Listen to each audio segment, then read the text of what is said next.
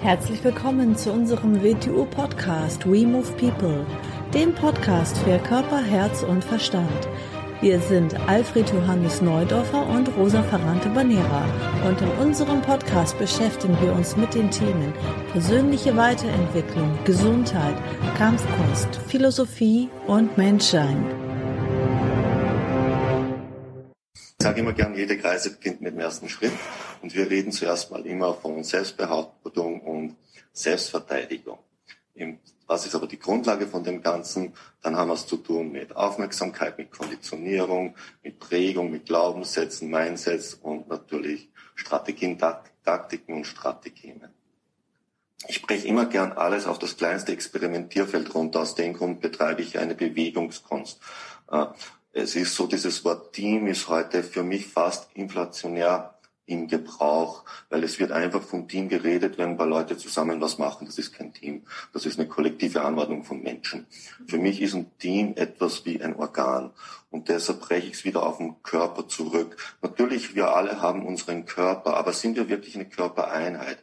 Das heißt, ist das alles, arbeitet mein ganzes Sein auf einen Zweck hin, arbeitet überhaupt mit dem Körper zusammen in einer harmonischen Weise, das wir dann Gesundheit nennen, nennen, wenn es im Umfeld und wenn wir alles mit reinnehmen. Jetzt gehen wir zurück zum Decken und Bewegen. Wieso Decken und Bewegen, könnte man sagen, ist die Grundtaktik eigentlich von Teamarbeit.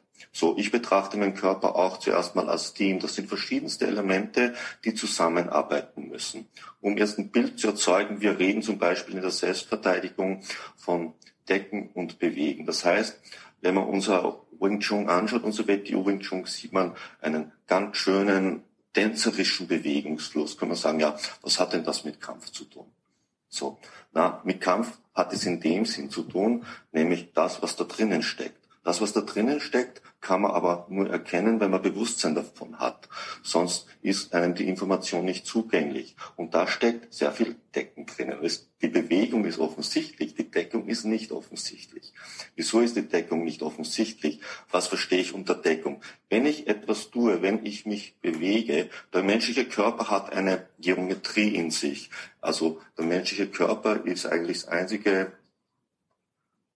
Lebewesen, das so gebaut ist, dass seine Gliedmaßen von der Geometrie her die lebenswichtigen Organe schützen können. Und zwar nicht schützen, indem er ein Schild aufbaut, sondern schützen, indem dem Geometrie den direkten Zugriff unmöglich macht. Wenn einem das bewusst ist, das ist für mich Decken. Wenn der Mensch seine Arme ausbreitet, dann ist das circa seine Körpergröße.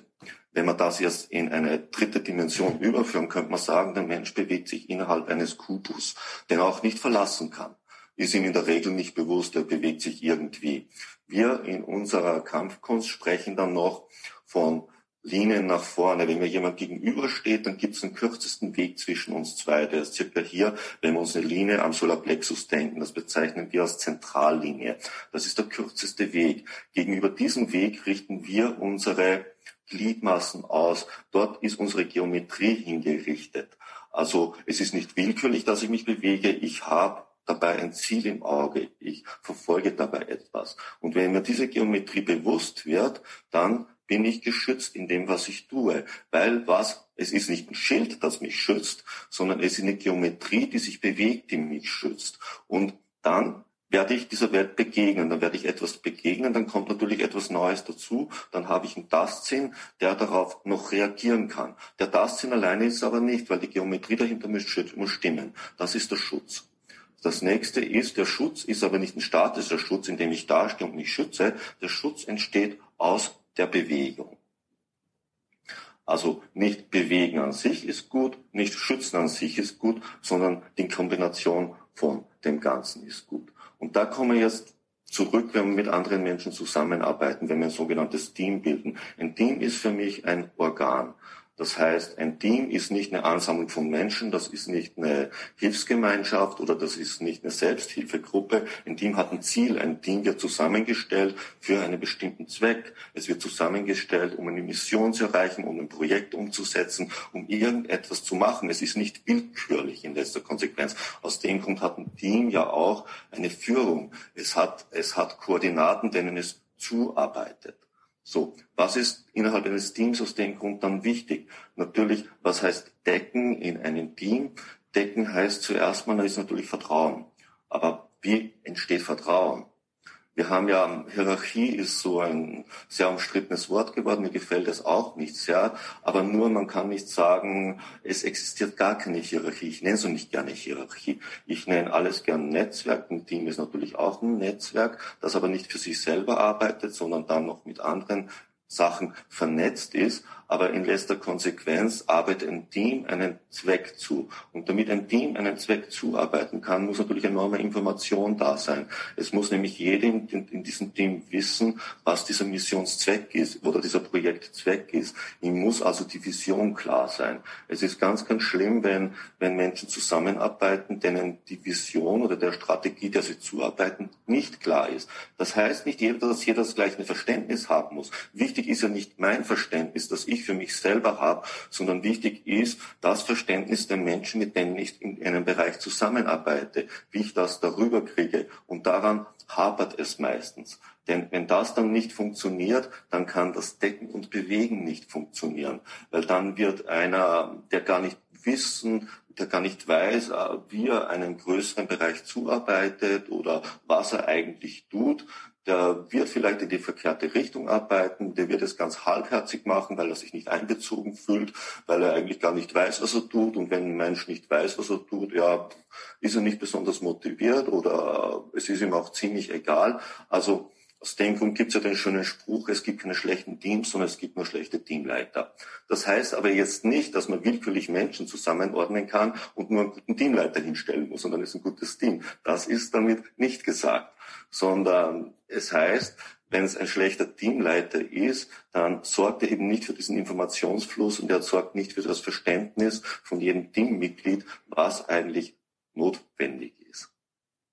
Wenn wir natürlich jetzt davon reden, reden wir von der nächsten Rache, das ist von Eigenverantwortung. Jeder von uns ist natürlich sein eigener Manager, jeder sollte sein Leben managen, jeder sollte aus diesem Grund große Eigenverantwortung übernehmen, und zwar extremste Eigenverantwortung. Die Eigenverantwortung geht für mich so weit, egal was in meinem Leben passiert, bin ich dafür verantwortlich. Das heißt jetzt nicht, dass die Welt da draußen immer super ist, das heißt es nicht. Nein, aber ich bin dafür verantwortlich. Wenn ich jetzt ein Team führe und in dem Team geht was schief, dann bin ich in letzter, als Team, als letzter Konsequenz als Team wieder dafür verantwortlich.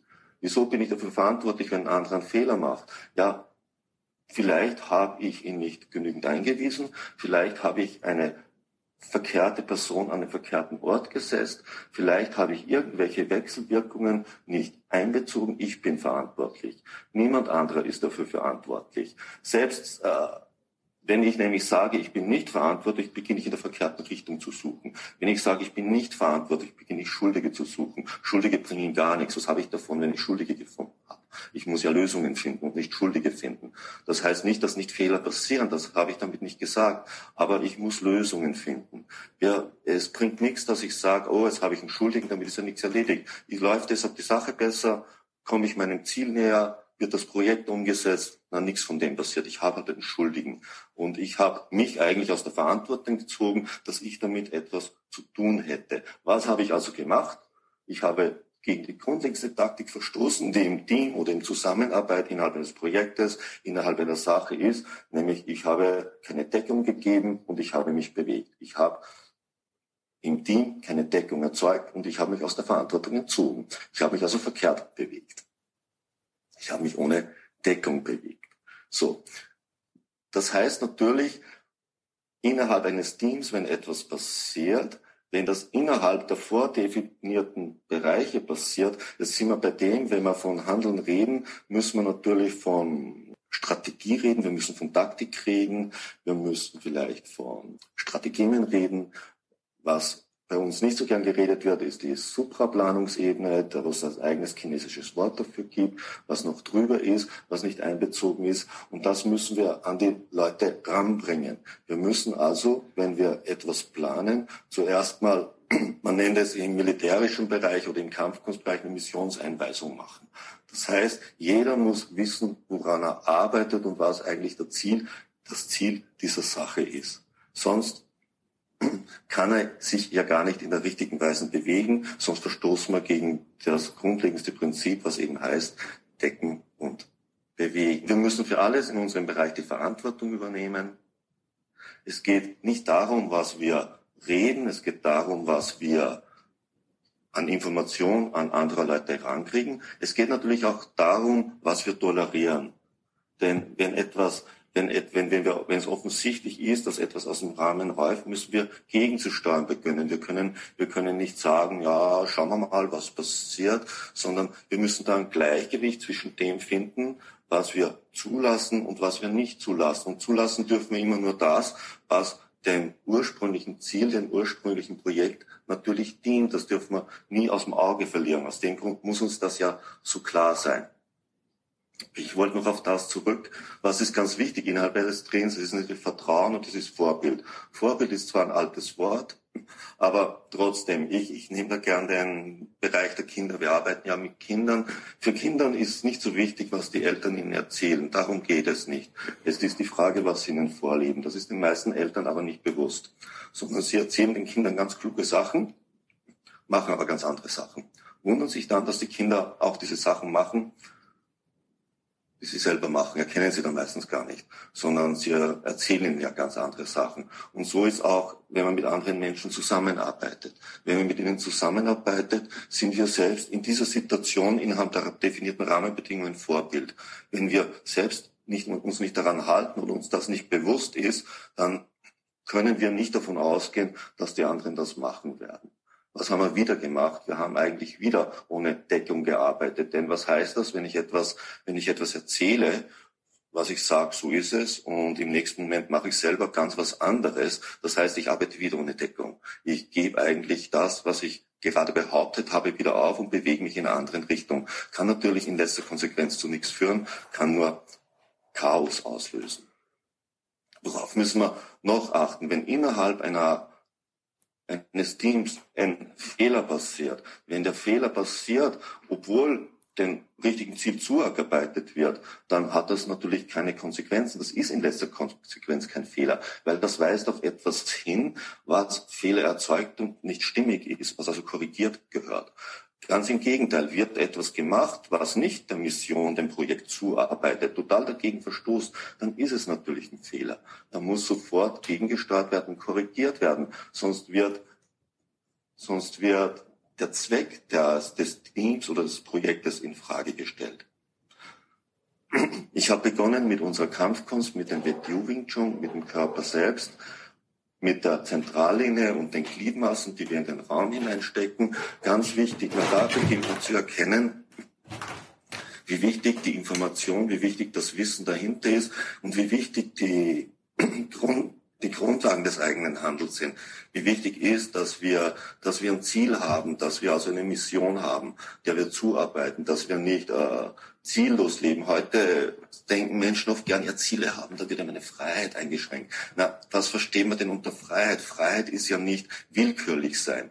Freiheit ist nicht Lust und Laune. Lust und Laune ist Lust und Laune. Freiheit ist, dass ich selber wirklich bestimme, mit meinem Willen entscheide, was ich zulasse, was ich möchte, was ich tue. Das ist Freiheit. Freiheit ist nicht, sich seinen Launen, seinen Emotionen hinzugeben und gehen zu lassen. Das ist etwas anderes. Und wenn ich also frei handeln will, muss ich zuerst mal wissen, was ich tue.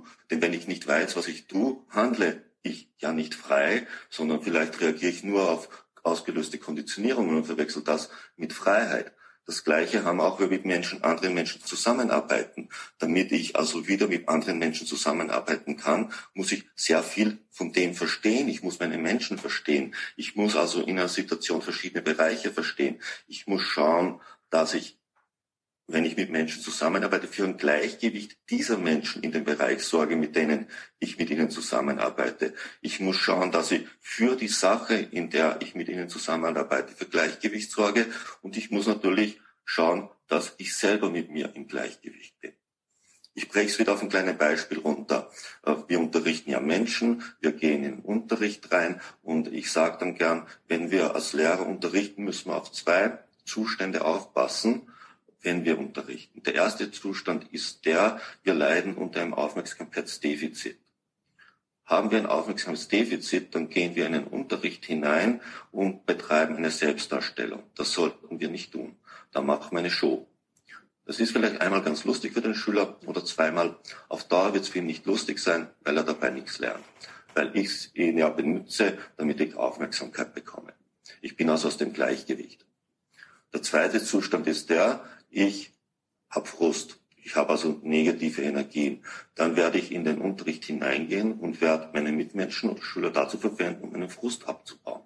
Auch das sollte nicht passieren. Das ist vielleicht gewissen Schülern ein, zweimal lustig, das sind der Masochisten oder Sadomasochisten, aber auch da wird es ihnen nicht lustig sein. Und auf diese zwei Zustände muss ich beim Unterrichten aufpassen. Für diese zwei Zustände muss ich selber Deckung erzeugen. Das heißt, wir sagen dann, dann brauchst du einen Unterrichtsplan. Aus dem Grund brauchst du für jeden Unterricht einen Plan, weil dann musst du dich ganz hart an den Plan halten, damit du nicht deine Schüler, deine Kunden missbrauchst, um deine eigenen Defizite abzubauen. Das dient nicht dieser Mission, nämlich dem Unterricht, weil der Unterricht ist dazu da, dass ich den Menschen etwas beibringe, dass ich ihm die Möglichkeit gebe, an sich selber zu wachsen, weiterzugehen.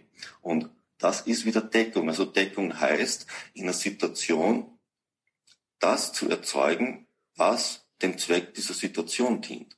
Dann kann man sagen, ja, hat alles einen Zweck? Ja, für mich hat alles einen Zweck, weil alles eine Funktion ausübt. Ob uns die bewusst ist oder nicht, tut mal gar nichts zur Sache. Wenn wir bewegen uns, wir bewegen uns alle 24 Stunden am Tag. Dieses Bewegen wird etwas verursachen ob es uns bewusst ist oder nicht.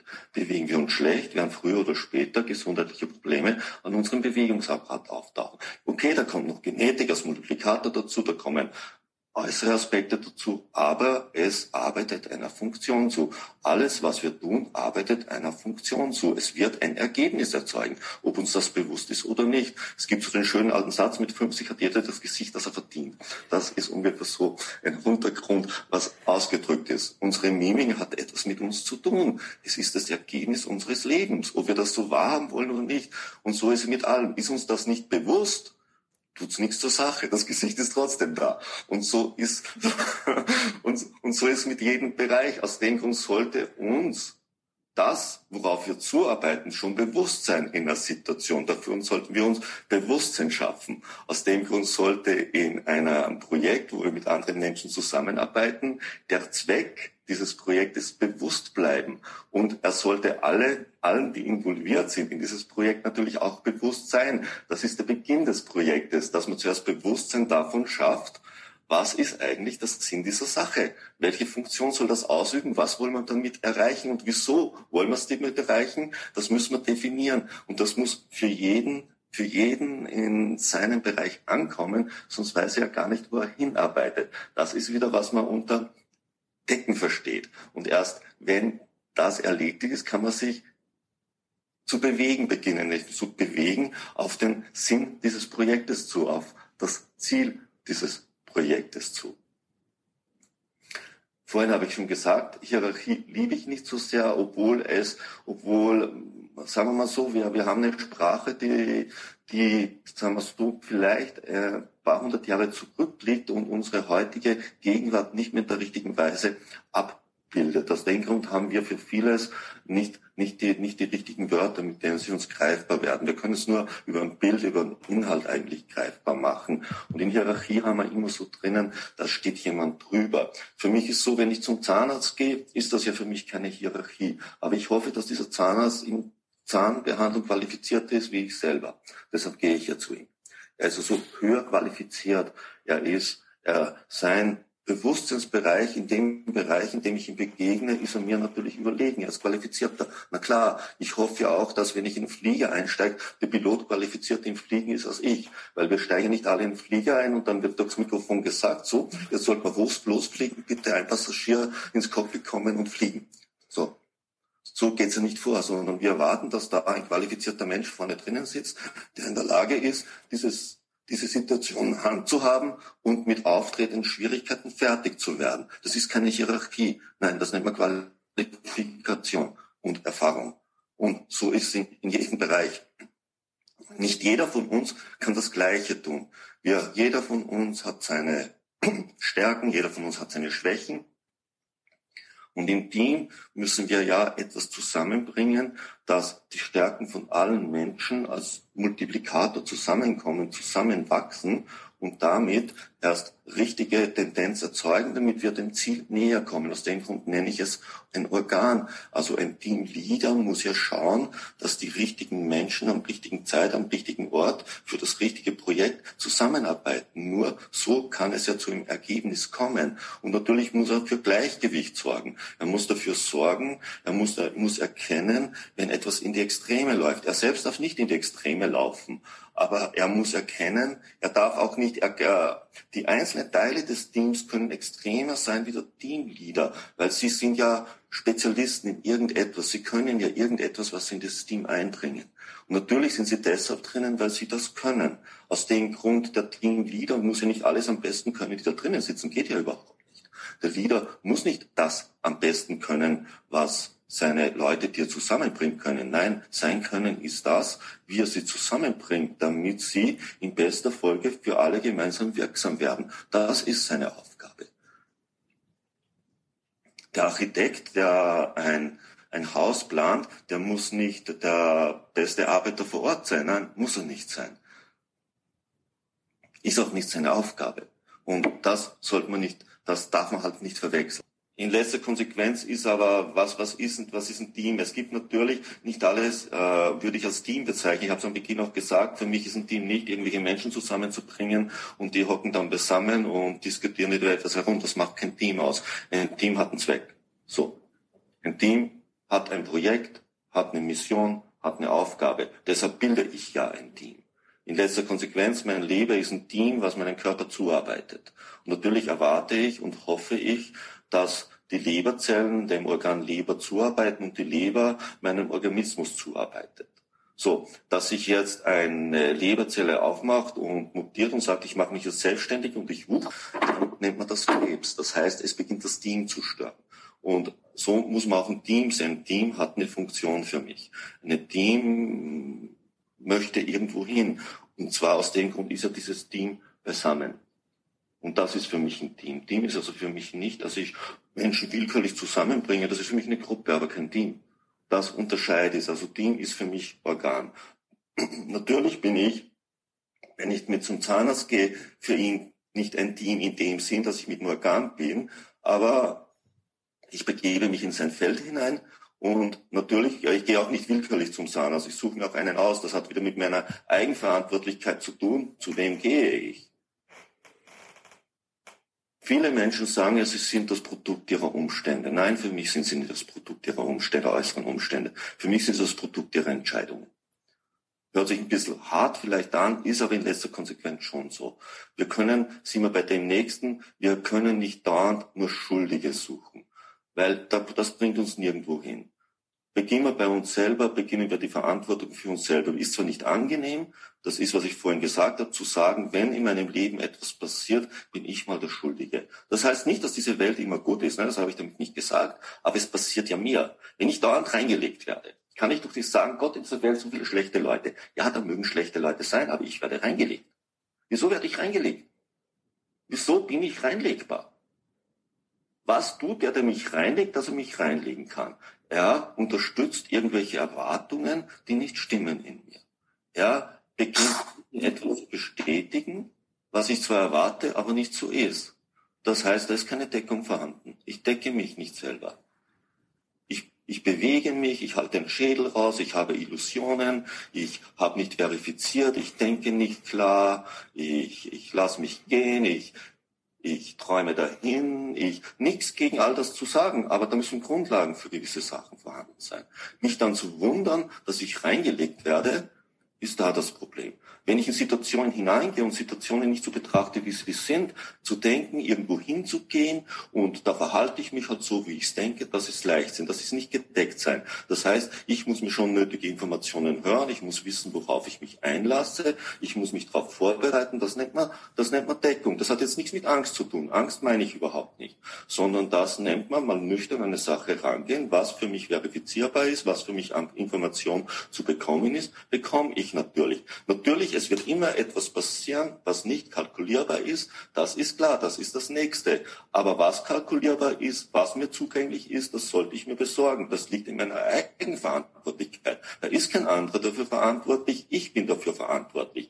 Die Information, die heute in unserer Welt für uns vorhanden ist, in unserer heutigen Welt, uns wäre so viel Information zugänglich, so viel Wissen. Es war noch nie eine Zeit, in der so leicht Information und Information kann zu Wissen werden, wenn man es dort zugänglich ist. Sich dann auszureden, wenn etwas passiert, was ich vorbauen hätte können, weil ja die Information und das Wissen, wenn ich es verarbeite, vorhanden wäre, mir passiert, bin ich selber verantwortlich. Da ist kein anderer verantwortlich. Nur weil ich die Mühe gescheut habe, nur weil ich mich nicht decken wollte, ich wollte also nicht mal mir vor Augen führen, was ist eigentlich und dann mit der Sache umgehen. Na, ich wollte es mir leicht machen, darf ich niemand anderen verantwortlich machen, da bin nur ich selber verantwortlich. Das ist wieder für meine eigene Deckung, bin ich selber verantwortlich. Ich habe meinen Körper, der ist in der Lage, sich zu schützen. Er ist dazu in der Lage, aber ich muss mich natürlich in den qualitativen Zustand bringen, dass ich das auch machen kann. Das kann mir kein anderer Mensch abnehmen. Ja, ich kann sagen, die anderen sind dafür zuständig.